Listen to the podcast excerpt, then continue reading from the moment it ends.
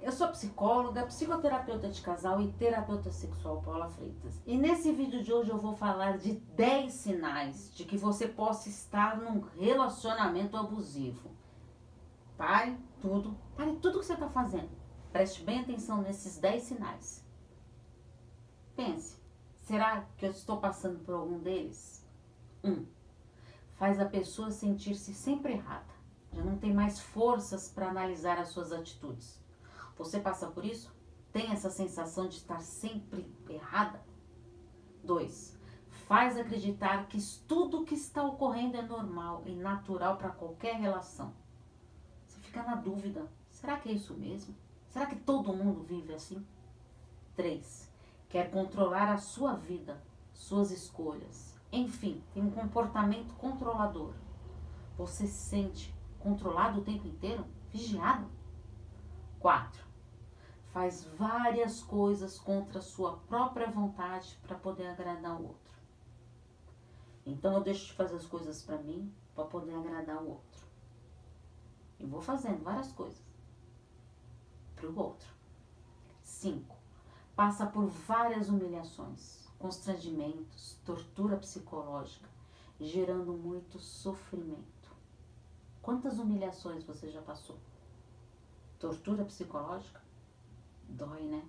Ah, como dói. Sexto, critica seu comportamento e suas atitudes o tempo todo. Parece que você não consegue satisfazer. Nunca. Tá sempre tudo errado. Tá sempre sendo criticado o tempo todo. Sete, exalta os seus defeitos. Todos nós temos defeitos. Mas no relacionamento abusivo, o abusador ele fica ali instigando e mostrando os seus defeitos o tempo todo. E de uma maneira exagerada. Oito. Muitas vezes usa força física. Isso acontece também.